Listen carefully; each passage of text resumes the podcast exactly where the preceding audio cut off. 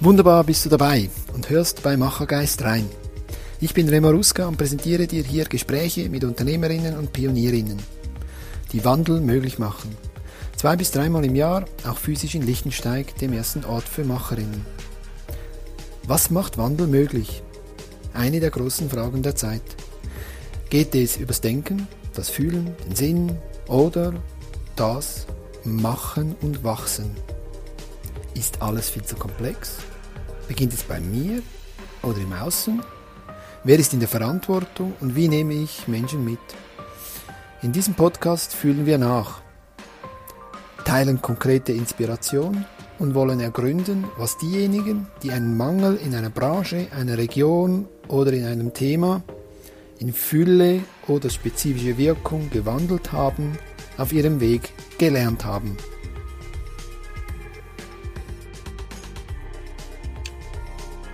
Mein heutiger Gast ist Matthias Zwissig. Er hat den Metallraum in Lütisburg in Tockenburg von Hans-Jörg Hassler in einer Nachfolge übernommen. Sie haben rund 30 Mitarbeiter, arbeiten in einem Neubau, setzen auf diverse Musterbrüche, um ein, attraktiven, ein attraktiver Arbeitgeber zu sein und diese Position zu stärken. Auch ist Matthias im Kernteam der Max Schweiz, ein Ökosystem einer erneuernden Baubranche aktiv. Wir sprechen über seine Prägungen, was ihn ausmacht, wie er führt und wohin die Reise beim Metallraum gehen kann. Audio ab. Wollen wir gleich einsteigen, dass du mal kurz erzählst, wer du bist und was der Metallraum ist? Ja, ähm, wie gesagt, Matthias, ähm, ich bin 34-jährig, bin verheiratet und ähm, glücklicherweise oder zu unserer Freude in Erwartung von Nachwuchs. Ähm, ich bin in einer Handwerkerfamilie aufgewachsen, und ähm, habe Arbeiten und Mitdenken von klein auf gelernt. Ich habe auf äh, den Weg über die klassische Berufsbildung gemacht in der Schweiz, ähm, habe zwei Berufslehren abgeschlossen und ähm, ja, wie es halt so ist, äh, diverse Weiterbildungen abgeschlossen und die Zertifikate gesammelt. ähm, zudem bin ich seit 15 Jahren mal mehr, mal weniger als Skilehrer tätig und für mich ist das sehr eine wichtige Erfahrung, weil ich habe dort gelernt, was es heißt, ähm, Menschen authentisch zu führen, mit Vertrauen zu führen und natürlich auch schlussendlich das Produkt oder etwas zu verkaufen oder mich zu verkaufen auf einem Weg, dass es dem Gegenüber vielleicht nicht gerade auffällt. Ich bin seit neun Jahren jetzt im Metallraum. Wir sind im klassischen Metallbetrieb, klassischen Metallbaubetrieb stellen Produkte her wie Geländer, Treppen, Türen, was es so braucht am Haus, sind im Neubau und im Umbau tätig. Und ich habe vor neun Jahren als Projektleiter begonnen und bin dann über die Betriebsleitung vom Betrieb zu meiner jetzigen Position als Geschäftsführer gekommen und darf mich so jetzt darin verwirklichen. Wir sind ein Team von 28 Mitarbeitern und Mitarbeiterinnen und haben ein Durchschnittsalter von 30,8 Jahren. Ich glaube, das ist ein bisschen speziell. Ich bin mit 34 der viertälteste im Betrieb. Und das macht sehr viel auf die Kultur aus, wie wir im Betrieb arbeiten, wie es funktioniert, auch das Miteinander. Was ich auch gemerkt habe, ist halt so ein bisschen, ähm, ja, man wird von außen auch ein bisschen anders angeschaut, weil es heißt immer, Erfahrung ist wichtig, wie, wie kannst du mit so vielen jungen Leuten arbeiten? Ich finde, mit den jungen Leuten zu arbeiten macht sehr viel Erfahrung überflüssig, weil die ganz andere Ansätze in der Kultur haben und wie sie, wie sie an der Arbeit eigentlich auch vorgehen. Wenn wir nochmal zurückgehen auf, was du gesagt hast, woher du kommst. Ne? Ähm, ich finde das vor allem auch spannend, auch deine Geschichte mit ähm, im Vorgespräch hast du mir erzählt, dass dass, ähm, dass du eben mit deinem glaub, Vater oder dass du begleitet oder auf die Baustelle und, und so diese Prägung ähm, Lernen, Beobachten, oder? Das mit dem Skilehrer ist sicher ein Thema, aber dann eben auch diese Erfahrung mit deinem Vater, dass du mhm. eben das von, von der Pike auf eigentlich gelernt hast, gesehen hast und, und diese Offenheit auch mitgebracht hast, oder was steckt dahinter? Ja, ähm, vom Vater habe ich gelernt, laufe nie leer. Also du musst immer etwas aus dem Auto mitnehmen. ähm, die Akkus an den Bohrmaschinen sind immer zuerst eingesteckt, damit ja nie äh, ein Arbeitsunterbruch stattfindet. Und denke mit, mache mit und schau umher und nicht nur auf deinen Weg. Mhm. So habe ich natürlich gelernt, auch, ich sage jetzt mal, hart zu arbeiten, aber auch das effiziente Arbeiten habe ich so wirklich von klein auf gelernt. Ich musste, musste mehr oder war jeden, mehr oder mehr, mehr oder weniger jeden Mittwochnachmittag, als ich frei hatte, jeden Samstag, entweder im Betrieb oder irgendwo auf der Baustelle oder wir haben zusammen etwas umgebaut, was auch sehr spannend war, weil ich habe so gelernt zu improvisieren mhm. und so ein bisschen das Auge gesehen, dass das nicht alles perfekt sein muss, mhm. dass es passen muss und korrekt sein muss. Und ich glaube, das ist etwas, das kannst du nicht von heute auf morgen lernen, das musst du ein bisschen erfahren und reinkommen. Und je früher, dass man das so lernt, desto, desto mehr bringt es einem, mir jetzt persönlich im Leben. Ja. Nachher kam ja diese Zeit mit deinen zwei Lehren, die du mhm. erwähnt hast. Dort hat mich dann erstaunt eben, dass du auch Vorgesetzte hattest, mit denen du übers Leben und über alles Mögliche reden konntest, aber nicht nur über ähm, Hammer, Meißel und äh, Maschinen, um es mal so zu sagen. Mhm. Was hat dich dort, was hast du dort mitgenommen, das vielleicht dich unterscheidet und vielleicht dann auch erklärt, was wir nachher besprechen? Ähm, ja, also vor allem von meinem Vater habe ich gelernt, oder ich habe beobachtet, obwohl sie immer 10, 12 Stunden gearbeitet haben, es war immer sehr beeindruckend, wie, mit wie viel Freude das seine Angestellten, seine Mitarbeitenden mit ihm auf die Baustelle gingen. Sie hatten es am Abend sehr gut, trafen sich am Wochenende zum Wandern, sehen sich heute noch, obwohl sie nicht mehr zusammenarbeiten, relativ oft oder haben traditionell so Anlässe, wie am, am Weihnachten gehen wir äh, Schneeschuh laufen und so. Und das ist schon, von ihm habe ich das gelernt, so äh, mit Respekt und Witz behandelt zu werden und nicht ähm, irgendwie, er ist, mein Vater ist nie haltlos geworden mit seinen Mitarbeitern, hat streng gesagt, mhm. aber immer auch ein bisschen mit Witz, mit Ironie, so die Leute behandelt und ich glaube, das ist von, von ihm her sicher sehr positiv. Und später dann in meiner Ausbildung zum Maschinenbaukonstrukteur, das war 2007, 2008, als auch in der Schweiz die Wirtschaftskrise uns erwischte und mein Ausbildungsbetrieb arbeitete oder arbeitet heute noch im Export mit Maschinenbauteilen. Kannst dir vorstellen, da war dann nicht mehr viel mit Exportieren. Und mein Ausbilder hat mich, hat mich da in dem Bereich sehr weit gebracht, weil wir hatten statt Gespräche über Konstruktionen sehr viel tiefgründige Gespräche über Themen wie äh, begonnen hat es mal mit Christentum, sehr ein spannendes Thema. Dann, wie verhält sich das Unterbewusstsein? Was, was ist das Unterbewusstsein überhaupt? Weil mit 16, 17 Jahren hast du anderes im Kopf, als über das Unterbewusstsein zu diskutieren. Dann über Vertrauen, über Themen Achtsamkeit, was bedeutet Entwicklung, ist auch, man muss das mal verstanden haben oder verstehen, zumindest im, im kleinen Bereich, dass, dass man weiß, um was geht es natürlich so die große Frage, wo wir sehr viel diskutiert haben, ist so das Warum. Mhm. Warum sind wir da? Warum machst du diese Ausbildung? Weil ja, es war dann natürlich schon ziemlich demotivierend, wenn du so pro Woche dann nur noch einen Auftrag zu ab abarbeiten hattest und die restlichen vier Tage ähm, ja, mehr oder weniger da gesessen bist. Das war sehr spannend, ebenso mit meiner Jugendzeit einfach mal ein Grundrauschen über andere Themen zu haben, als man es sonst hört. Und dann in meiner zweiten Ausbildung, welche ich gemacht habe als zum Metallbauer, konnte ich wieder sehr viel positive und negative Aspekte lernen. Vor allem lernte ich, dass auch angebliche Niederlagen oder Misserfolge nur anfänglich so aussehen.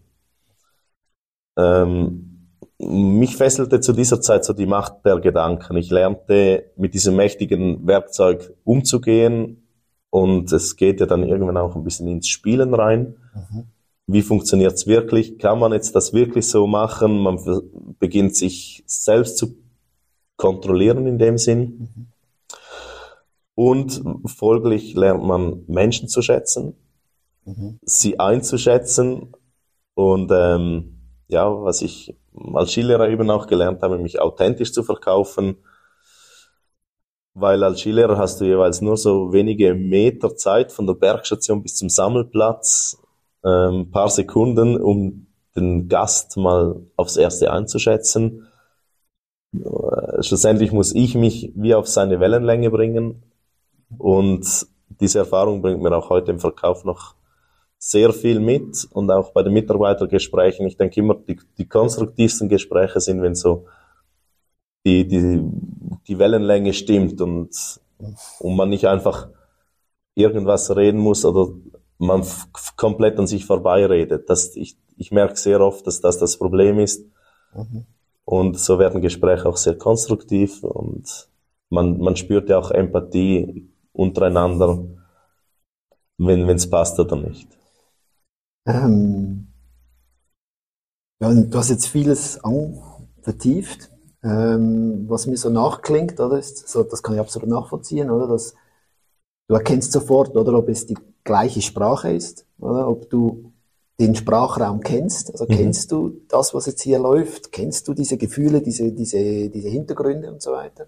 Man kann es auch einschätzen, oder? Passt das, passt das weniger? Wird es ein anstrengender Tag als Skilehrer? Oder, genau. oder ist es, äh, wird es flutschen, ist es Flow, ist es eben, genau, oder? Das erkennst du relativ intuitiv dann, aber du hast das anscheinend eben relativ in verschiedenen Rollen gelernt, oder? Mhm. Auch hier im Metallraum, heute bist du, wie gesagt, Geschäftsführer. Mhm. Du hast schrittweise die Verantwortung übernommen. Ähm, Vielleicht noch kurz zum Metallraum, wie ist der entstanden, dass wir das noch kurz einweben, mhm. so das machen und dann äh, wieder beim Sein einstecken. ähm, ja, der Metallraum hat bei uns in der Region relativ viel Tradition. Das ist Hans-Jörg Hassler, er, er, hat die Firma vor äh, 1990, was sind das, 33 Jahre, mhm. gegründet, hat sie von seinem Onkel übernommen als Einzelfirma, begonnen als kleiner Handwerksbetrieb, als Ein-Mann-, Zwei-Mann-Betrieb, mitten im Dorf. Irgendwann ist man dann mal in einen anderen Standort gezügelt, ein bisschen mehr Platz, war nur zur Miete da. Übrigens, sein erster Mitarbeiter arbeitet heute noch im Betrieb. Ähm, sehr wichtiger Mitarbeiter. Gibt mir auch immer sehr viel Feedbacks, direktes Feedback. Ja, und so sind wir dann 2020 haben wir den Neubau begonnen, wo wir jetzt heute drin sitzen. Und können uns da wirklich entfalten. Wir merken, wir haben sehr viel Potenzial. Es ist nicht nur, der Neubau hat uns nicht nur mehr Platz für die Arbeit gegeben, sondern auch im Umgang miteinander. Man hat äh, Garderoben ist früher war so, da ist jeder angezogen gekommen mit den dreckigen Kleidern heim. Wir haben jetzt endlich schöne Garderoben, wir haben einen Aufenthaltsraum, wir können auf dem Balkon sitzen, wir haben überall im Bürobereich Sitzgelegenheiten, auch im Betrieb ist, ist alles bisschen offener, lockerer geworden. Man, ich, ich höre viel von Besuchern, sie sagen, hey, wenn du da reinkommst, man fühlt sich wohl. Und ich glaube, das ist wichtig, dass man sich nicht nur die Mitarbeiter wohlfühlen, sondern ich mich persönlich auch und die Besucher auch. Und das, das ist schon wirklich mit dem Neubau konnten wir da ein sehr wichtiges Zeichen für die Zukunft setzen. Ja, ein Zeichen wahrscheinlich gegen innen wie gegen außen, oder? Also du hast genau. mir auch gesagt, eben ähm, so diese, diese Vorstellung, oder, dass ähm, wenn, wenn du dem eigenen, wenn das eigene Kind vom Metallbau, vom Metallraum erzählt oder im Kindergarten, was, was soll dann zurückkommen? Das, da hast du dieses Beispiel, das du mir mal erzählt. Ja, das ist so unsere, unsere Vision oder unsere Mission, wo wir uns mit der Geschäftszeitung befinden. Es wäre doch schön, wenn ein, mein Kind gefragt wird im Kindergarten, ja, hey, wo arbeitet dein Papa? Mhm. Und dann sagt mein Sohn, meine Tochter, ja, im Metallraum. Und dann kommt von den anderen Kindern, wow, so cool. Mhm. Und das, das ist unser Antrieb und ich sage immer so, das ist unser großes Warum. Mhm. Warum machen wir das Ganze? Warum beschreiten wir einen anderen Weg? Als der Standardweg und das motiviert uns auch jeden Tag wirklich wieder ein bisschen weiter zu denken als nur vor die eigene Nase. Ja. Also du hast eben von dem Warum gesprochen, diesen, diesen Prozess auch. Ähm, du hast mir auch in Gesprächen, die wir in den letzten Monaten immer wieder mhm. geführt haben, davon erzählt, dass du auch die eben die MitarbeiterInnen immer wieder auf, auf das Warum ansprichst.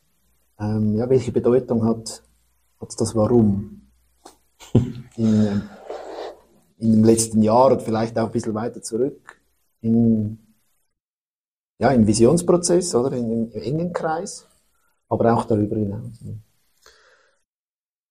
Ähm, für mich macht Arbeit nur Sinn oder wenn man es im Großen denkt, vielleicht das ganze Leben, nur Sinn, wenn man auch weiß, warum man etwas macht. Mhm. Wenn die Motivation ist, einfach Geld zu verdienen oder von morgen bis am Abend zu arbeiten, damit ich dann Ende Monat ein gutes Einkommen habe, glaube ich, ist das nicht das Warum. Da muss was anderes kommen. Und ich, ich merke, seit wir äh, ein bisschen Kulturwandel hatten, jetzt auch mit der jungen Geschäftsleitung und so, mhm. wir können groß denken, das ist sehr wichtig. Mhm.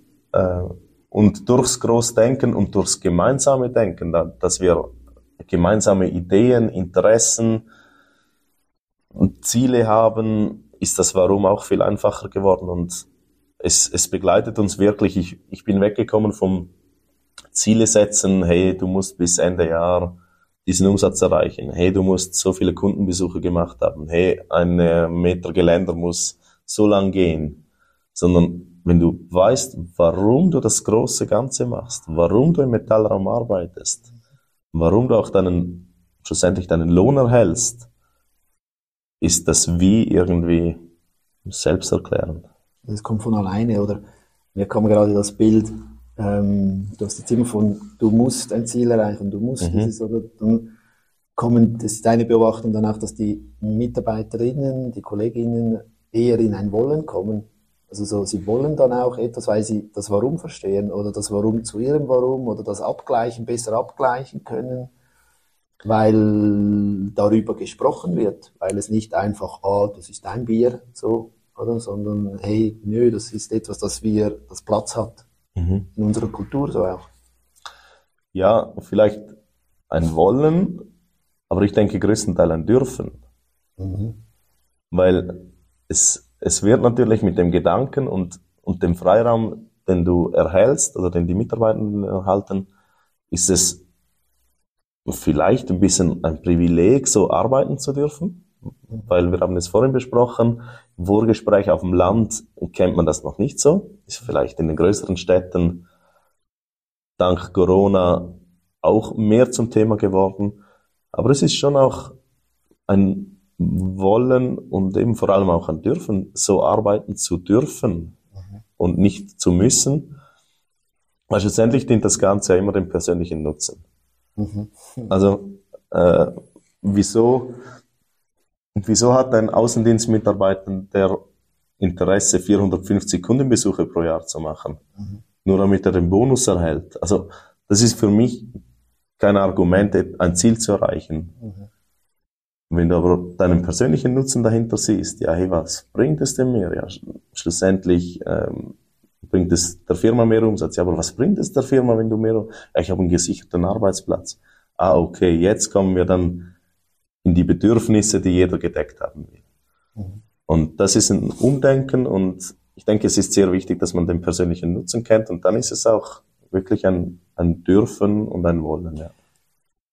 Ist es nicht irgendwie so, das ist noch spannend, weil ich kenne das sehr, sehr gut. Ich habe auch meine Erfahrung als Verkäufer und Geschäftsentwickler gemacht.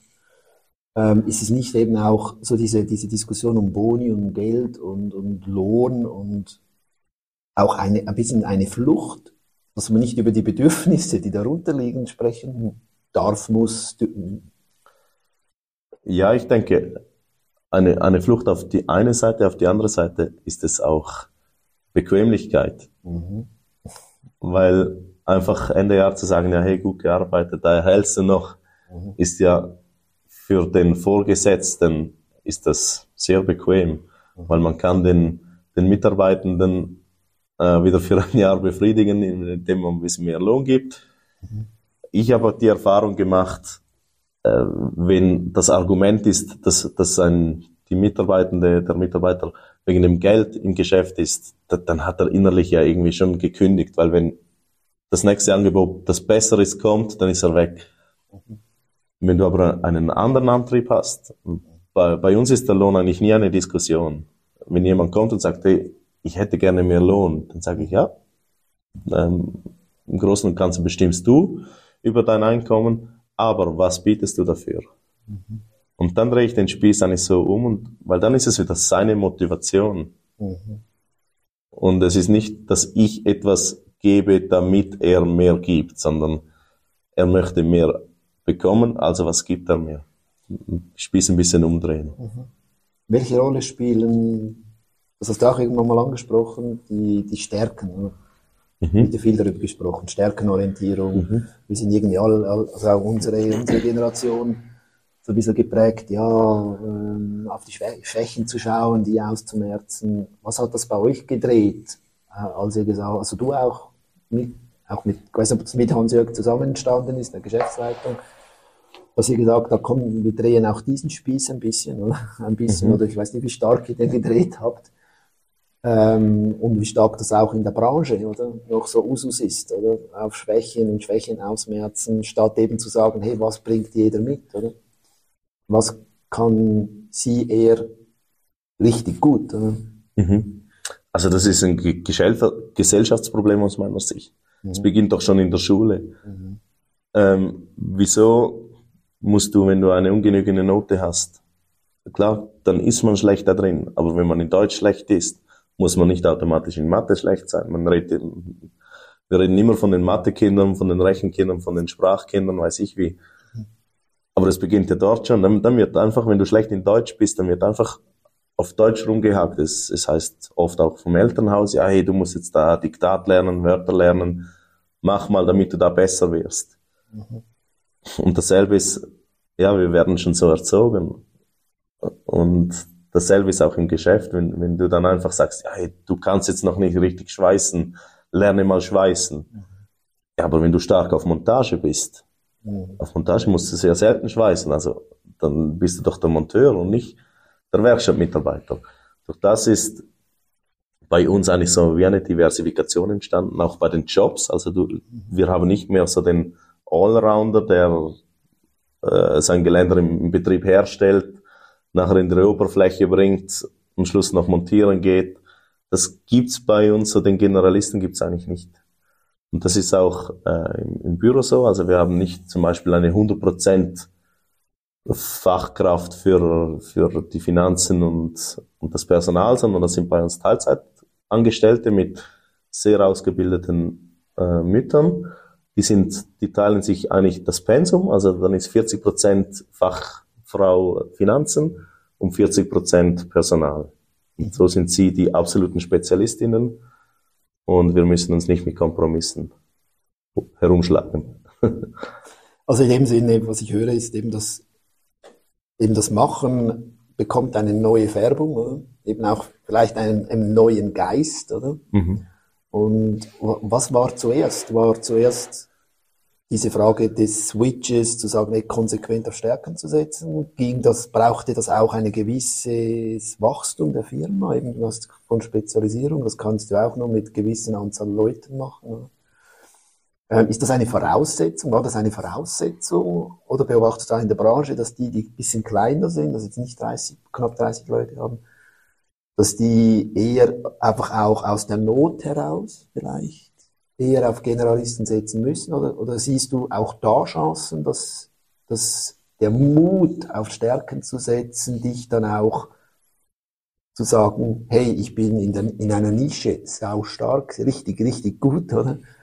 Ähm, ist das das, was es stärkt, strategisch gesehen, äh, wenn man auf Stärken setzt? Dass man sich zwingt zu sagen, da sind wir wirklich gut? Also in erster Linie braucht es vor allem Mut vom, von uns, von der Geschäftsleitung, einfach zu sagen, hey, wir gehen diesen Weg. Mhm. Ich glaube, das Schlimmste ist, wenn du ein Wachstum von einem Betrieb erzwingst, äh, erzwingst zu wachsen. Ich glaube, das ist das Schlimmste. Es muss, es muss miteinander gehen. Mhm. Und ja, ich glaube, Mut und auch Vertrauen, wirklich, dass, dass es so funktioniert und dass, dass der Weg nicht falsch ist, braucht, also aus meiner Sicht sind das so die, die Grundvoraussetzungen, das Ganze. Also eben so dieser, auch bei mir kommt das Wort jetzt Glauben, oder? Mhm. Etwas daran glauben, oder? Weil das ist ja das, was nachher der Mut gibt, oder? Ähm, also dieses Bewusstsein, welche Rolle hat dann diese Geschichte, die du uns erzählt hast, ganz am Anfang, oder deine Prägung, dein, dein Wer eigentlich, wer bist du, mhm. oder? Ähm, welche, ist das etwas, das auch eine Rolle spielt hier im Metallraum? Zu schauen, ja, wer steckt hinter dem, hinter der Rolle XY? Oder eben geht es nur ums Warum? Also, das, das mhm. Warum ist wichtig, habe ich gehört, oder? Mhm. Aber geht es eben auch, ist es dir auch wichtig, eben Räume zu schaffen, dass der Mensch, oder? Weil du hast von der Garderobe gesprochen, oder? Da können sie sich dann mal so vorbereiten auf die Arbeit, oder? Es ist nicht so von zu Hause direkt in die Arbeit, oder? Sondern man hat so einen Zwischenraum, oder? Wo man ankommen kann. Mhm. Das spricht für mich so, dass das irgendeine Rolle spielt. Spielt es über die Garderobe hinaus eine Rolle, ähm, den Mensch einfach ganz äh, einzuladen in den Metallraum und nicht nur das Können, die Stärke. Ja, absolut. Also die Person spielt von der Bewerbung oder vom ersten Kontakt mit uns eine Rolle. Sei es jetzt Mitarbeiter, sei es der Lieferant oder sei es die Kundin. Mhm. Äh, für mich sind, müssen alle gleich nah an, an unserem System sein oder wir an ihnen. Kann man, ist Auslegungssache. Äh, es ist, also die Person ist absolut wichtig, weil man kann jede Eigenschaft lernen.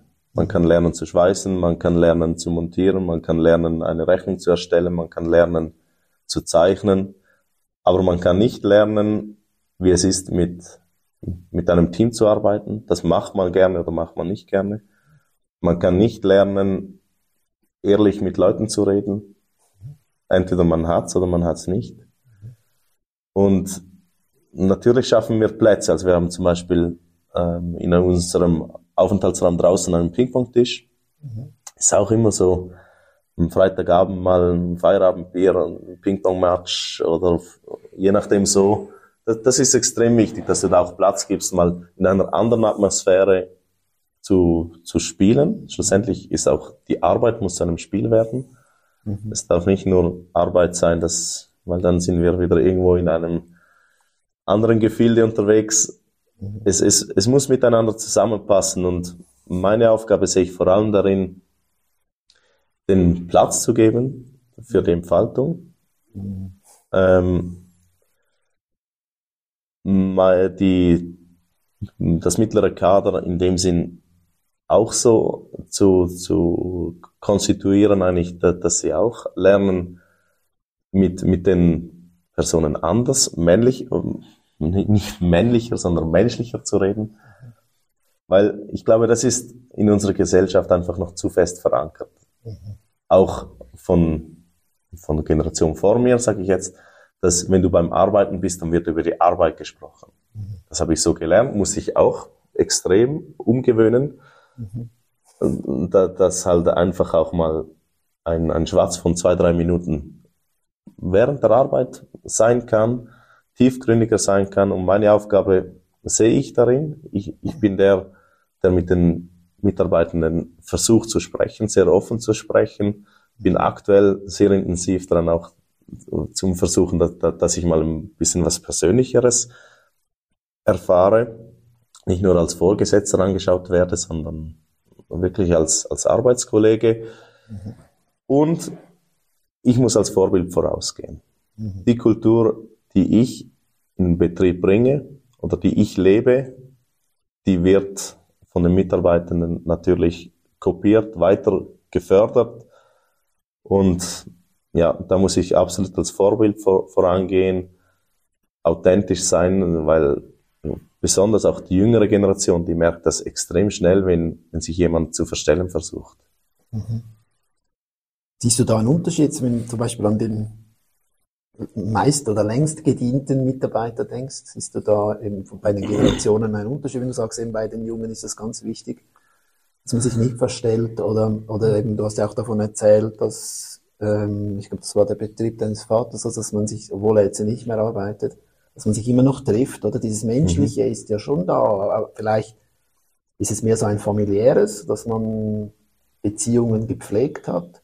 Beobachtest du auch aus, aus deiner Beobachtung, dass es hier Unterschiede gibt? Wir sind hier ja eher auf dem, Länd, im ländlichen Raum, dass es da Unterschiede gibt, oder? Zu Regionalzentren oder sogar großen Städten, weil du hast ja, du bist ja auch Teil von einem größeren Ökosystem Mhm. mit dem Metallraum, wo, glaube ich, über 100 Handwerksbetriebe verbunden sind, Mhm.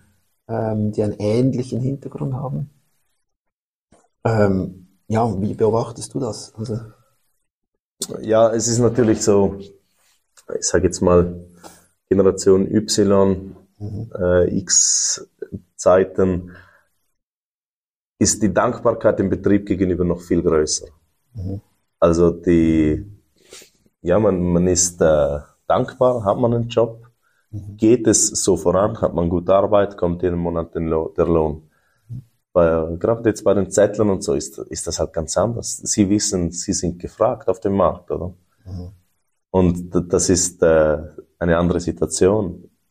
Vom, vom loyalen Mitarbeiter ist das, der, der macht mal die Faust im Sack und sagt halt, ja gut, morgen ist es wieder anders, oder jetzt hatte, jetzt hatte Matthias halt mal einen schlechten Tag. Und bei den Jungen ist es halt so, wenn ich mich quasi mal irgendwie nicht in meiner Rolle bin und was Falsches sage, zu laut wäre, weiß ich was, dann wird das gerade, ach, schau mal, äh, ja, irgendwo ist es sicher besser, komm, ich schau mal um. Und das, das ist, äh, fordert extrem, um beide Welten zusammenbringen. Es sind beide sehr wichtig. Also ich kann, will jetzt nicht sagen, der eine ist besser als der andere. Das haben beide super Eigenschaften. Und es sind beide sehr wichtig, weil der loyale Mitarbeiter, der ältere, ist auch eher der, der am Abend dann mal sagt, ja, hey, komm, wir sitzen zusammen, wir machen was zusammen. Wo die Jungen dann halt schon eher die sind, nein, ich kann nicht, ich muss noch da, ich muss noch dort, ach komm, lass mich mal kurz. Und lass mich mal kurz atmen. So. in diese Richtung, genau, das Handy rausnehmen. äh, es sind andere Generationen, aber ich glaube, beide können voneinander lernen. Und eben, wenn du den Raum gibst, dann passiert das auch. Ist es die, eben dieser, das Angebot, oder? Also es gibt weniger Junge, oder? Mhm. Es gibt eben noch gleich viele Firmen, oder? Dass, dass sie daraus, du hast es ja gesagt, oder? Dass sie deshalb eben auch sagen, hey, ich bin eine, ja, sie brauchen mich, oder? Die Arbeitgeber brauchen mich, oder?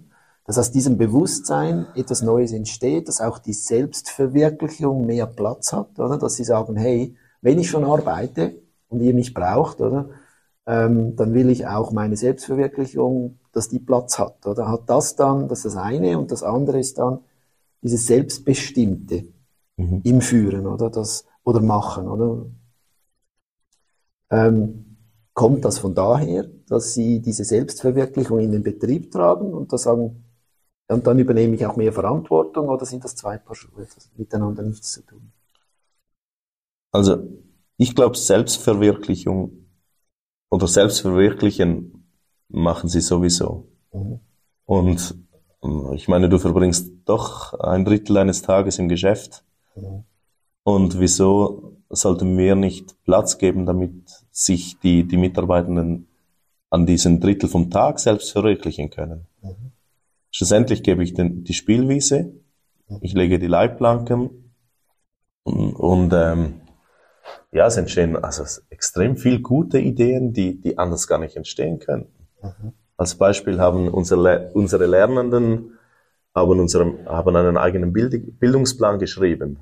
Also sie haben die, die vier Lehrjahre, die sie bei uns sind, die sind vom Berufsverband sehr schlecht organisiert und sehr schwammig ausgelegt. Da, da kannst du nicht viel draus ziehen. Und irgendwie sind wir mal da drauf gekommen, dass es ja nicht sein kann, dass der, der Ausgelernte einfach immer sagt, ja komm, ich zeig's dir jetzt mal, dann passiert was und dann sind beide enttäuscht. Weil der Lernende hat dann nicht das umsetzen können, was der, der Vorgesetzte gezeigt hat. Also per se gibt es ein schlechtes Resultat. Und der Ältere sagt, ja, hey, du, ich habe es dir doch gezeigt, du musst so schauen. Ja, aber du hattest keine Zeit, um mir es richtig zu zeigen. Sind wir wieder so bei den Wahrnehmungsebenen. Der eine versteht A, der andere B. Und durch das sind wir drauf gekommen, dass das Problem nicht ist, dass die, mit, die Ausgelernten zu wenig Zeit haben, um es den Lernenden zu zeigen, mhm. sondern dass eigentlich ein, ein, Bildungsplan oder eben Richtlinien oder Leitplanken fehlen. Mhm. Und anstatt dass es dann das Personal oder dass es die Lehrmeister gemacht haben, haben wir gesagt, hey, Jungs, ihr seid doch die Spezialisten. Ihr habt in jedem Lehrjahr mindestens einen Auszubildenden. Mhm. Ihr wisst doch, was ihr können müsst. Also stellt doch einen Bildungsplan zusammen. Mhm. Und das ist jetzt zum Beispiel so ein ganz cooles Beispiel. Uns hat es enorm viel Arbeit abgenommen. Mhm. Ihnen nützt es etwas, weil das ist Ihr Bildungsplan. Das ist nicht der vom Metallraum, sondern das ist der Bildungsplan der Metallraum Lernenden. Mhm. Und das ist Ihr persönlicher Nutzen und so können Sie ihn ganz anders entfalten. Ein gutes Beispiel für selbstbestimmtes Machen, oder? Genau. Ähm, wenn wir noch kurz auf die, dieses ganz wichtige Element im Machen drin oder eben den, den Geist im Machen, oder? Wie gehst du persönlich, aber auch im Betrieb mit so unbequemen Realitäten und Momenten um? Wie gibt es im Betrieb? Von dir weiß ich, dass du reflektierst für dich. Ähm, aber gibt es auch Momente, wo du sagst, oder wie geht ihr mit Reflexion um? Ähm, also ich denke, das Wichtigste ist nicht zögern, sondern ansprechen. Mhm. Jeder mag Kritik ertragen, wenn sie ehrlich ist, mhm. wenn sie nicht aufgesetzt ist und wenn sie von, von dem, der es stört, persönlich kommt. Mhm. Also das, das, merken wir im Leben doch. Ja, ich habe gehört, du hast da noch was falsch gemacht. Mhm wieso der, der es erzählt hat, wieso kann er dann nicht direkt sagen, dass es falsch ist? Ähm, viel zu oft habe ich früher, als ich mir das noch nicht so bewusst war, zugewartet und mir gesagt, ja, es kommt dann schon gut. Das, das ist jetzt eine Phase oder ja, jetzt hat er halt mal einen schlechten Tag.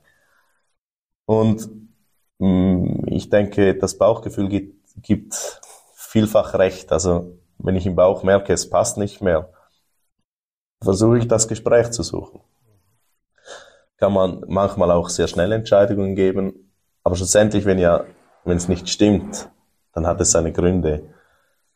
Und bei kleineren Sachen ist es ja vielfach einfach so, dass es eine Sache der Wahrnehmung ist und das Problem gar nicht so groß ist wie anfänglich gedacht. Und es hat sich einfach hochgeschaukelt, weil der eine das denkt, der andere dieses. Eigentlich reden sie vom selben, aber sie denken nicht dasselbe. Und eben darum einfach die Personen direkt ansprechen, auch mal im Dreiergespräch, wo ich dann als Vermittler oder als, als Mediator oder als äh, Moderator ähm, dazwischen stehe, bei manchmal komplexeren Sachen. Und so kann man eigentlich relativ viel Probleme lösen, einfach mit Sprechen. Und ja, es ist sicher der schwierige Weg, so, oder ganz ein schmaler Grad zwischen, rede ich jetzt meine Lösung auf, mhm. ähm, und äh, was ist wirkliches Coaching mhm. und wie bringe ich es raus, dass ich über Suggestivfragen meine eigene Meinung auch noch ins Gespräch bringe. Mhm. Das ist extrem herausfordernd, aber macht es auch spannend und wenn man sich dessen bewusst ist, es ist ja nicht alles falsch, wenn man Suggestivfragen stellt. Aber man muss sich einfach bewusst sein und damit ähm, bewusst umgehen und sich auch reflektieren können. Mhm. Also mir hat zum Beispiel ähm, das Reflektieren über Fragen sehr, sehr mhm. stark genutzt. Oder? Das Wissen, und du hast es gesagt, das Bewusstsein entscheidet mhm. eigentlich. Oder? Also ist es mir bewusst, kenne ich das, oder? Also insofern das Lernen, oder, ist wichtig. Ähm, aber eben was man lernt, oder? Es ist da, welche Rolle spielt dann das persönliche Weiterkommen. Also jetzt das vom Lernplan gesprochen mhm. von den Lernenden. Ähm, ja, vielleicht kannst du da beginnen, oder spielt da drin auch die persönliche Weiterentwicklung eine Rolle in diesem Lernplan, den Sie selber geschrieben haben, oder haben Sie sich auf die fachliche Seite konzentriert? Und welche Rolle spielt das persönliche Weiterkommen äh, ja, bei den anderen, bei den weiteren Mitarbeitern? Also jetzt gerade eben das mit dem Bildungsplan lädt ja per se schon zum, zum Wachstum ein. Mhm weil mit 16, 17 Jahren sind in vielen Lehrbetrieben die, Lehr die Lernenden einfach die, die schneiden zu, die müssen das machen, die müssen dort mit. Mhm. Freitag wird geputzt, am Montag wird das gemacht, mhm. ähm, dann füllst du noch das WC-Papier auf. mhm. mit solchen Maßnahmen oder solchen Arbeiten, wie wir sie halt kennen, weil, weil es von uns schon immer so eingeprägt wurde, mhm. werden ja die Fähigkeiten der, der jungen Menschen oder der jungen Lernenden auch äh, in dem Sinne unterdrückt und sie können sich nicht entfalten. Mhm. Gibst du ihnen so eine Aufgabe, kommen sie automatisch aus sich heraus. Also wir haben gesehen, wie sie selbstbewusster wurden, wie sie auf einmal forderten. Da kam der, der Drittlehrer, Lernende kam in, in den Betrieb und sagte zu seinem Lehrmeister, hey, kannst du nicht mal mit meinem Lehrer sprechen? Ja, wieso, willst, wieso soll ich mit deinem Lehrer sprechen?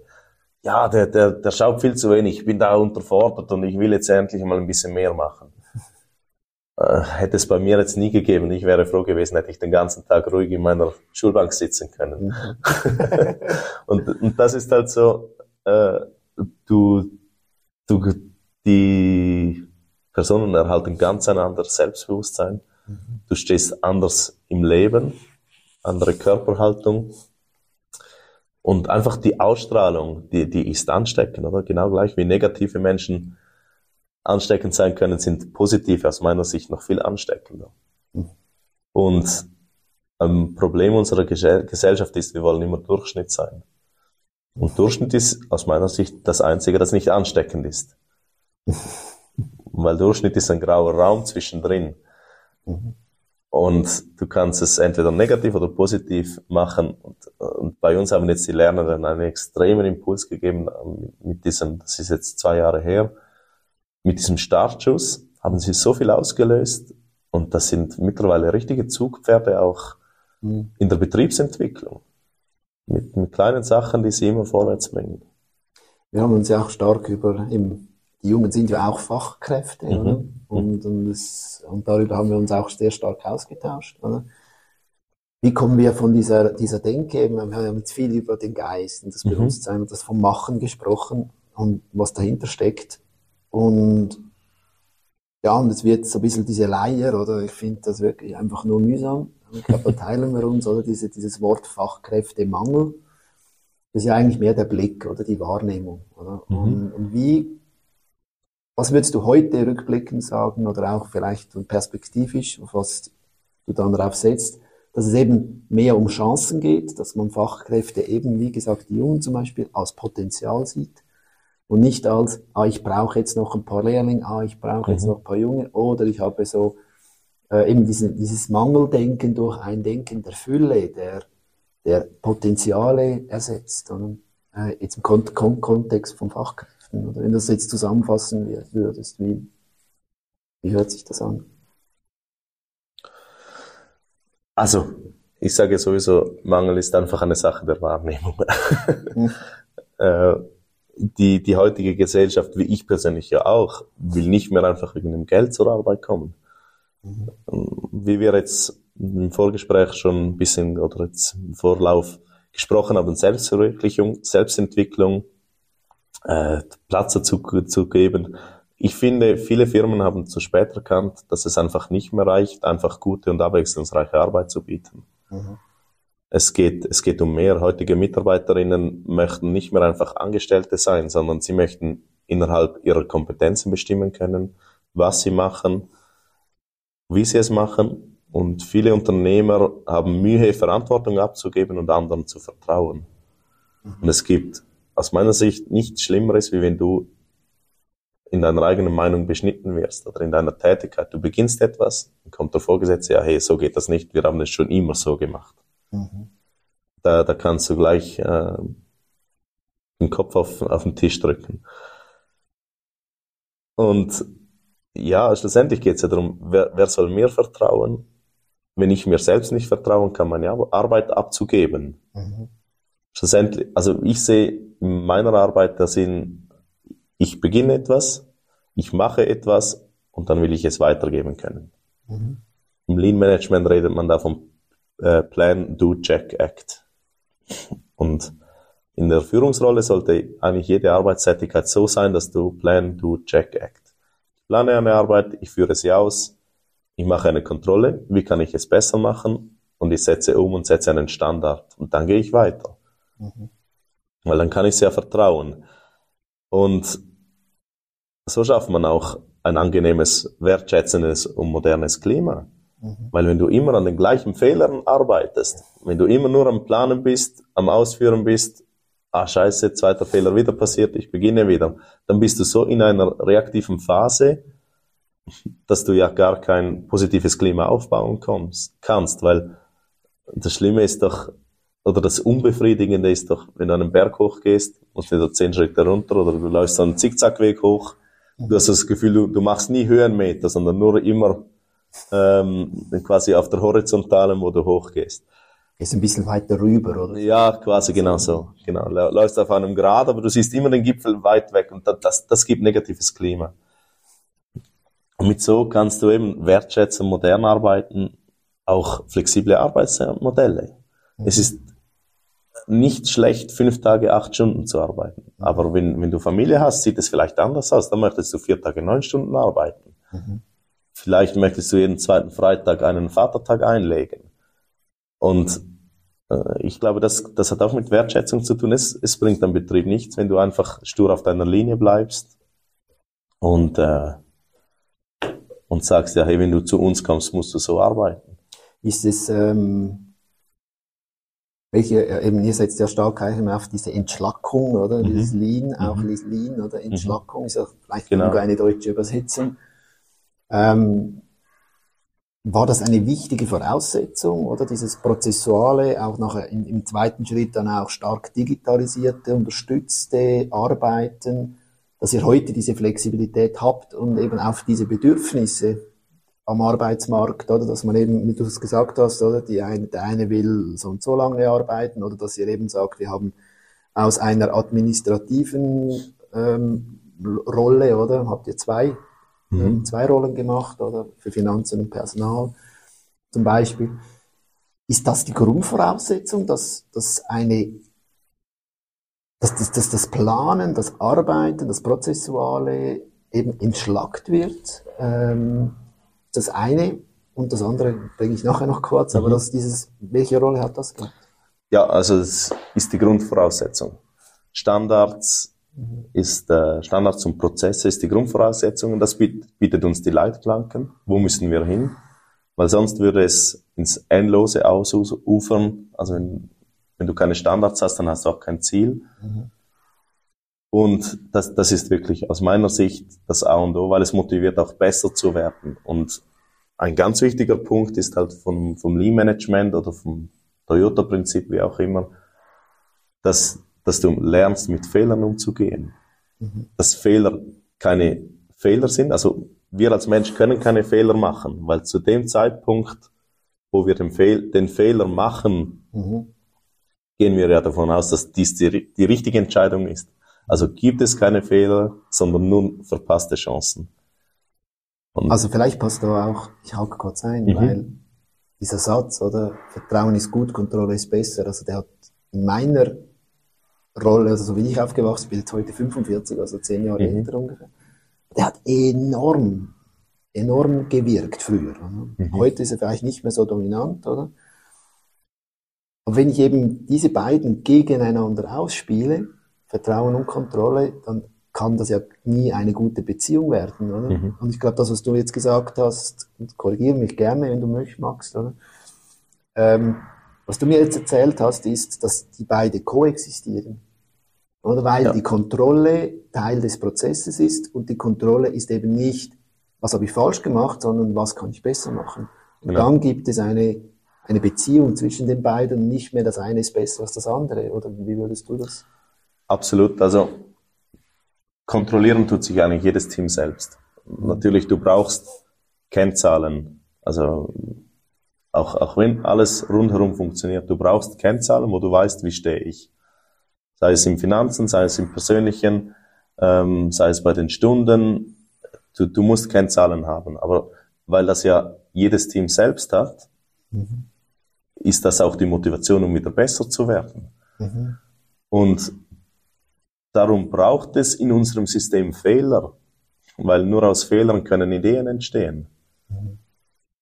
Wichtig ist, dass die Fehler kontrolliert und gemessen werden, dass du sagen kannst, hey, wir haben die Menge heruntergebracht oder hey, dieser Fehler ist uns jetzt schon dreimal passiert, wie können wir ihn nachhaltig mit Ideen umsetzen, dass er nicht mehr passiert. Wir können ihn wieder nachhaltig aus unserem System bringen. Und darum ist das ja, äh, behaupte ich, so die, die wirkliche Kontrolle. Wenn du die Fehler kontrollieren kannst und daraus wieder Arbeit ähm, entwickeln kannst, die nachhaltig Probleme löst. Ne? Und da braucht es aber eben mit der Haltung des Vertrauens? Mhm. dass eben nicht das Gefühl entsteht, es ist etwas Schlechtes, sondern es ist eigentlich immer ein Potenzial, eine Chance drin, ähm, zu wachsen. Oder? Und wenn wir das jetzt ein bisschen, du hast gesagt, oder? Das, das Element, dass jedes Team führt sich selber, oder? Und dieses Wort von der Selbstorganisation geistert ja auch irgendwo immer wieder rum.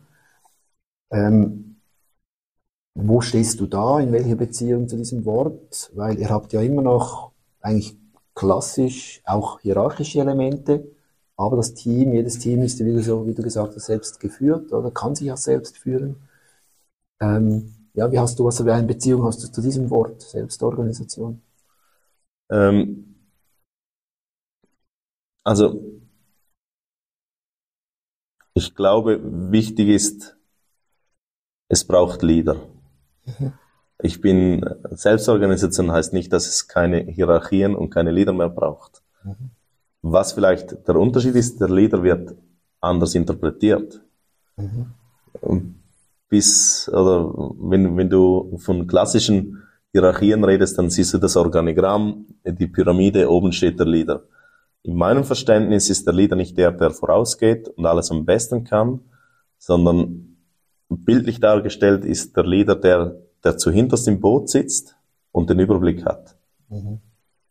Er muss da sein, er muss dazu sorgen, dass alle im Boot bleiben, dass alle im Boot äh, zu essen haben, dass alle im Boot zu trinken haben, dass es allen gut geht. Mhm. Und er muss bereit sein, in jede Richtung zu handeln, um Probleme früh zu erkennen.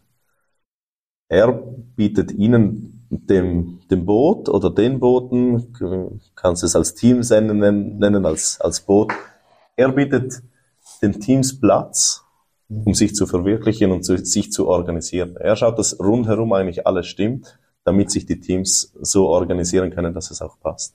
Also mehr eine, eine Ansammlung von Segelbooten, oder? Die, mhm. die, die schlank und, und sich bewegen können, oder? Und dann trotzdem irgendwo eben dieses, dieses, in jedem Boot hat es diesen Leader, oder? Man mhm. verteilt sich dann auch ein bisschen, aber der Geist, oder? Mitschwingt die Philosophie mitschwingt auch, aber nicht mehr der Tanker, oder? Genau. Weil, weil dort braucht es wahrscheinlich mehr den Manager mhm. als den Leader. Mhm. Und, und ist dieses Bild passend für dich? Oder? Das ist perfekt visualisiert. Wunderschön. ich glaube, dazu braucht es ähm, Liebe, mhm. also sehr viel Liebe den Mitarbeitern gegenüber. Mhm. Intuition mhm. finde ich sehr wichtig. Schlussendlich ist es ja immer von mir aus, ja, wie könnte es jetzt gehen? Natürlich viel Mut, mhm. weil wenn ich etwas nicht überzeugend mache oder etwas, ja komm, ja, komm, wir probieren es mal, mhm. dann kann ich es wieder auf die anderen Boote überträgst du genau eben die negativen Gedanken auch wieder. Und natürlich Selbstführung, weil das Schwierigste ist, merke ich jetzt für mich, sind, ähm, wenn du so als Leader unterwegs bist oder versuchst unterwegs zu sein, die Motivation hochzuhalten. Weil mhm. ich gebe ja sehr viel weiter. Ich habe dann das Boot Konstruktion, das Boot Montage, das Boot Werkstatt. Ich selbst bin an diesen Prozessen ja dann sehr wenig beteiligt. Mhm. Ich bin hinten dran und muss schauen, dass ich selbst mich führen kann und mich reflektieren kann und so auch die Motivation bei mir hochhalte. Mhm. Und, und da sehe ich wirklich so die wichtigsten Eigenschaften die du so in, in dieser Organisation eigentlich mitbringen musst. Wenn wir jetzt rekapitulieren und äh, auch nach vorne schauen, Zukunft braucht ja immer auch eine Herkunft. Mhm. Und das Bewusstsein, dass das, was man als Vision verfolgt, auf irgendwas aufbaut. Und wenn man dann an, speziell jetzt an das Fachkräfteproblem denkt, ähm, was habt ihr konkret gelernt äh, auf eurem Weg? Ähm, was hast du gelernt als Person, aber auch mit dem Metallraum als jetzt ja, die Firma, die du drin Mhm. wirkst. Ja, also ich denke, was, was ich am meisten mitgenommen habe auf meiner Reise ist so, schau nicht zu fest nach links und nach rechts. Geh deinen Weg, weil es gibt so einen Spruch von einem bekannten Dichter, äh, des Glückes Tod ist immer der Vergleich mit anderen. Und ich denke, das trifft recht gut, denn wenn man etwas Neues probiert, dann funktioniert es auch meistens mehr oder weniger. Und meistens gut und die Misstöne und die Neider kommen dann von selbst. Und ich bin da so ein bisschen der Typ Try and Fail, also ähm, ja, ich sage mir oft, solange ich einmal mehr aufstehe, wieder, dass ich hinfalle, dann bin ich ja schon eine Körperlänge weiter. Und ich glaube, das ist heute wichtiger denn je und machen wir in Europa, unsere Kultur ist da halt schon sehr vorsichtig und wenn irgendwie von 100 Arbeiten oder von 100 Pendenzen oder von 100 Aufgaben eine Sache nicht stimmt, dann werden wir vorsichtig, anstatt anzuerkennen, dass eigentlich ja 99 stimmen. Und darum sage ich ganz klar, einfach mit Mut vorwärts gehen und probieren, denn ich glaube nicht, dass es so ein Wunderrezept für den Wandel gibt oder die Transformation in die neue Welt der Wertschätzung und für mit Herz gibt. Das Schöne ist aber, wir leben in einer digitalen Welt. Wir sind komplett vernetzt und es gibt unendlich viele Möglichkeiten, sich über diese Themen zu informieren. Man muss einfach Gebrauch davon machen. Nimmt man das raus, was, was einen gut dünkt, dann ist man mit großer Wahrscheinlichkeit schon ein schönes Stück weiter als der meiste Teil der Unternehmen. Und hier denke ich, gerade so wir Kleinunternehmen haben eine unglaublich große Chance, dank unserer direkten und kurzen Wege gegenüber den Großunternehmen in puncto Arbeitsplatzfreundlichkeit sehr gute Fachkräfte für uns zu gewinnen und diese auch langfristig an uns zu binden. Was habt ihr dann konkret gemacht? Ähm, jetzt um eben Fachkräfte, ihr habt ja eigentlich kein Fachkräfteproblem. Ähm, und ja, was habt ihr ganz konkret gemacht? Ja, eben grundsätzlich sind die Social Media schon sehr interessant, um die Fachkräfte zu finden. Was aber auch wichtig ist, einfach die Wertschätzung, dass du den Mitarbeiter liebst, dass du ihn so behandelst, wie du gerne behandelt werden oder wie ich gerne behandelt werden würde und so eigentlich ein Umfeld schaffe, wo sich jeder entfalten kann. Und das spricht sich halt rum. Gerade in der jungen Generation spricht sich das rum und die Mund-zu-Mund-Propaganda ist nicht erst seit heute die beste Propaganda. Und so wirst du zu einem Magneten und, und ziehst die, die guten Fachkräfte, die ja so arbeiten wollen, richtig an. Also kann man eigentlich sagen, Social Media nähren ist wichtig, oder? Dass man es beherrscht und genau. auch authentisch macht. Aber wenn dann eben das, das, das, das, the, the Buzzword oder eben das, das, das, das Buschgespräch nicht dazu passt, dann hast du auch nichts gewonnen. Genau. Kann man so zusammenfassen. Ja, gerade die Gen Z, Generation Z, die ist natürlich aus meiner Sicht viel intelligenter geworden in Sachen jemanden durchschauen. Also du kannst nicht eine Fassade aufziehen mit einer Agentur, das Gefühl haben, ja, ich mache jetzt ein gutes Marketing und hinten raus stimmt's dann nicht. Die Gen Z, die merkt das sofort und sie merkt es aber auch, wenn es authentisch ist. Und schätzt dann das auch und Genau. wertschätzt es auch. Ja, genau, absolut. Wenn wir jetzt, ähm, wir sind ja hier auf dem, ja, im ländlichen Raum, Mhm. in Tockenburg, ähm, beobachtest da du einen Unterschied, wenn es eben um diese Themen geht, oder sagst du, ah, ja, wir haben hier auf dem Land speziell eine große Chance, wenn wir auf diese Themen setzen, auf diese neue Führung, auf, auf dieses menschlichere Führen, wenn man so will, also nichts no grandios Neues, Mhm. aber dann, aber das bewusst es tun, oder? Dass da der ländliche Raum eine riesen Chance hat, weil wenn ich rausschaue, hier ist ja die, ja, eine riesen schöne Natur gleich neben, neben, neben eurem Metallraum. Ähm, ja, wie, wie, was siehst du da? Ja, ich denke, die, die Natur wird sicher nicht weniger wichtig. Die Städte werden immer enger bebaut. Lebensqualität ist immer mehr gefordert und ich könnte jetzt nicht sagen, dass es ein Nachteil ist, unseren Betrieb auf dem Land zu haben.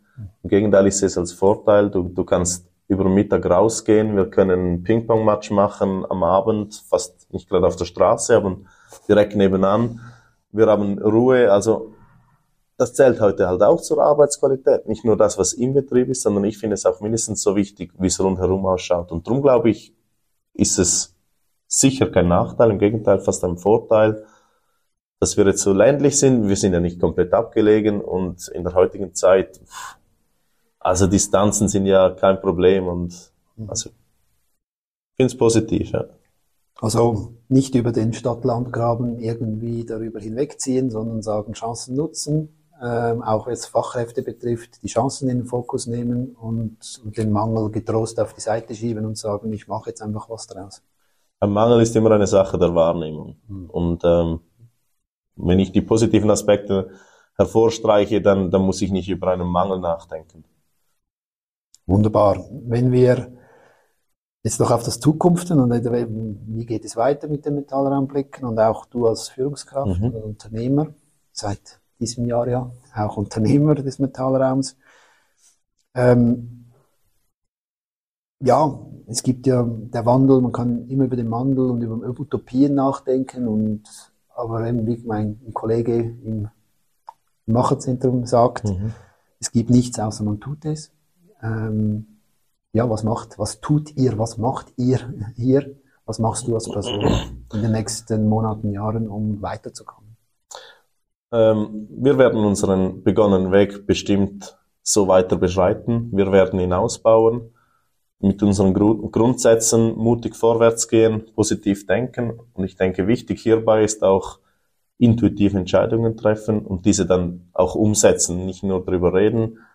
Ein gutes Beispiel ist jetzt gerade in der Werkstatt draußen. Wir haben gestern entschieden, dass wir das Lager umräumen müssen. Und dann, dann musst du nicht warten bis zum nächsten Zeitpunkt. Wenn zwei Leute Zeit haben, dann, dann wird es gemacht und umsetzen und machen. Und vom, vom Personal her merke ich, dass ein großes Potenzial bei den gut ausgebildeten Müttern liegen, mhm. ähm, welche Teilzeit arbeiten und in Mittel- und Großunternehmen gar nicht die gewünschte Wertschätzung erhalten und zum Beispiel nicht mehr ihrer Ausbildung entsprechenden Position arbeiten können. Und für uns ist das eine, eine super Chance, mhm. die, die Spezialistinnen, Spezialisten auf ihrem Job zu haben und so auch etwas fürs positive Klima zu machen. Wir würden ohne diese Chance gar nicht an solche Personen hinkommen oder hätten gar nicht das Pensum mhm. und müssten mit Generalisten arbeiten. Mhm. Und so können wir es wirklich spezialisieren. Wie ich im Gespräch vorhin bereits gesagt habe, unsere Auszubildenden sind die Führungskräfte von morgen. Mhm. Sie haben das Metallraumgehen geerbt. Mhm. Es wird weitergegeben und sie können es verfeinern. Und darum geben wir große Sorge darauf und versuchen sie auf diesem Weg zu begleiten und so den Wunsch nach einem Betriebswechsel gar nicht aufkommen zu lassen. Denn wird man auch als Lehrling ernst genommen, wird man respektiert und kriegt man Wertschätzung. Äh, man kann bei Projekten mitarbeiten, viel früher, also die Lehrlinge kommen ja dann viel früher ins ganze Tun. Und sie machen an der Betriebsentwicklung sehr viel Wichtiges und gute Arbeit. Sie kommen mit einem anderen Ansatz und können ganz eine andere Sichtweise auch gegen die Betriebsblindheit unter anderem einbringen. Und ich denke, das ist Selbstverwirklichung in der Basis, in der Reinkultur und bekanntlich hat das keine Wände oder Grenzen und es verläuft halt wie im Geschäftlichen und im Privaten ineinander. Und ich denke, das ist schon das Schöne daran an der Selbstverwirklichung, wenn es schon in jungen Jahren kommt, dass die Arbeit nicht bloß zum Geldverdienen da ist, mhm. sondern einen höheren Sinn hat und ich sage immer so, das, das Spiel des Lebens, es gehört dazu. Und wenn es Spaß macht, ist das immer gut. Für mich persönlich, wenn ich da gleich weiterfahren soll auf, auf deine Frage, geht meine Reise weiter, sicher puncto Persönlichkeitsentwicklung.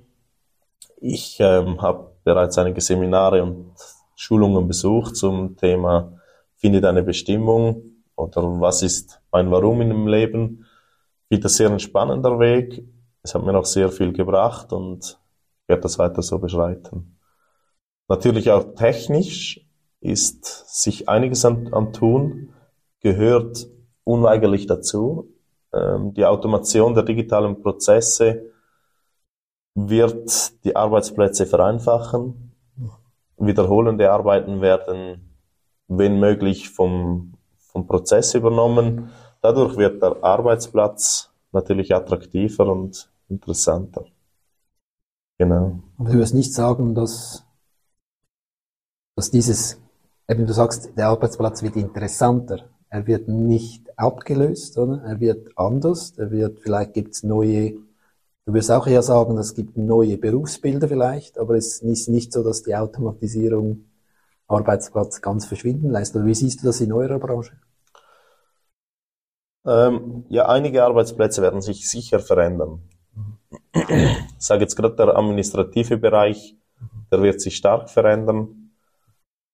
Es werden einfache Sachen wegfallen. Dafür kann in dieser Zeit die gleiche Person eigentlich viel wertschöpfende Arbeit machen. Mhm. Und von dem her eben sage ich nicht, dass die Stellenprozente werden gleich bleiben, mhm. aber wir werden effizienter. Und Effizienz heißt immer auch, dass irgendetwas interessanter wird, dass man sich weiterentwickelt und so im stetigen Wandel ist. Genau. Das hört sich wunderbar an. Ähm, wir machen für heute hier einen Punkt. Ähm, danke vielmals, Matthias, für deinen Einblick in den Metallraum, in dein Leben, in deine Ansichten. Ähm, ja, vielen Dank. Danke dir für das spannende Gespräch. Nun eine kurze Zusammenfassung und Einschätzung von meiner Seite zum Gespräch mit Matthias Zwissig.